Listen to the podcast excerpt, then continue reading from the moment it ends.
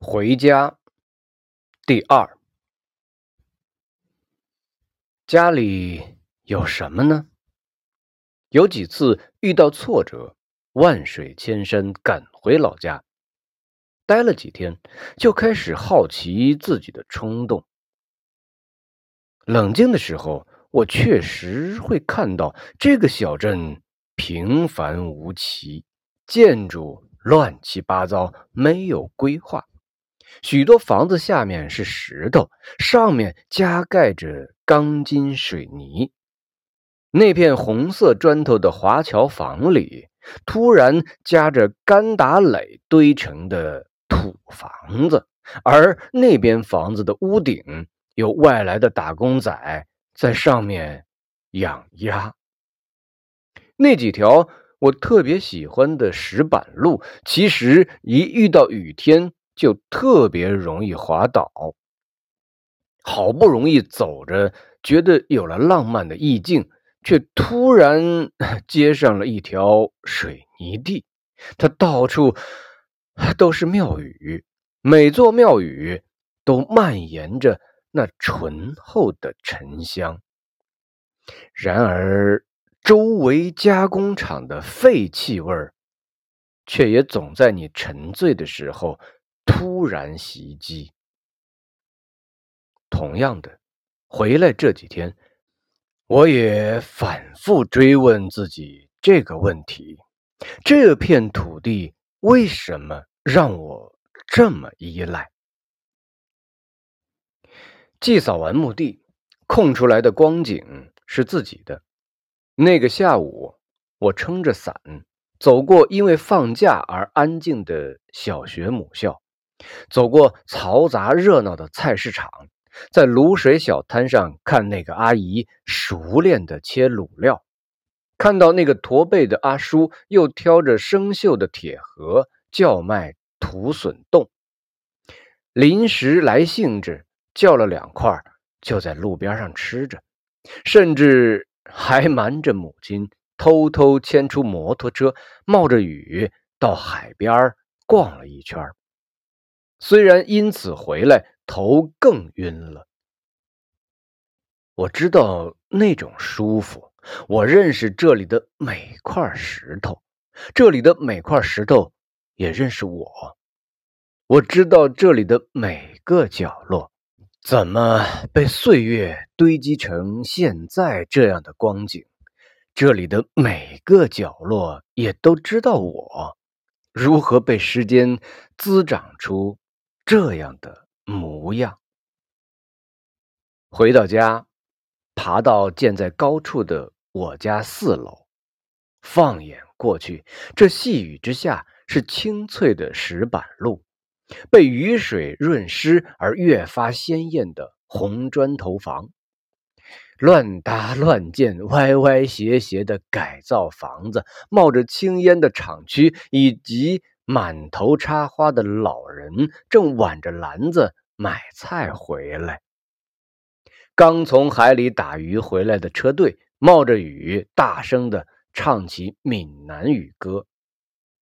我知道，其实我的内心，我的灵魂也是这些构成的。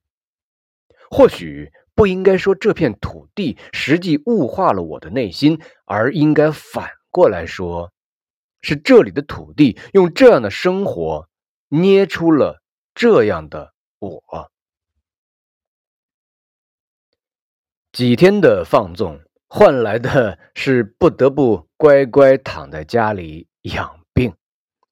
没完没了的雨水，孩子气的赶起懒洋洋的土地味儿，悄悄蔓延上我的床，湿润而温暖。像某个亲人的肌肤，舒服的让人发困。我突然想，或许父亲的魂灵埋入这黄土，就应该也是这般舒服的感觉。从小我就喜欢闻泥土的味道，也因此，其实从小我不怕死。一直觉得死是回家，是入土，我反而觉得生才是问题。人学会站立，是任性的想脱离这土地，因此不断向上攀爬，不断抓取任何理由、欲望、理想、追求。然而，我们终究需要脚踏着黄土。在我看来，生是更激烈的索取。或许太激烈的生活本身就是一种任性。这个能闻到新鲜泥土味的午后，终究舒服到让我做了沉沉的一个梦。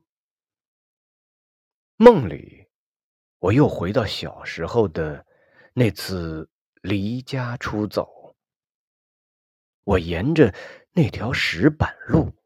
赤着脚，一路往东走，沿途尽是认识的人和认识的石头，他们和他们不断问我去哪儿。我说我要出去看看，我想要出去看看。我开始一路狂跑，认识我的人叮嘱我的话听不见了。那些石头的劝说被我抛到脑后，慢慢发觉身边的景致越来越陌生。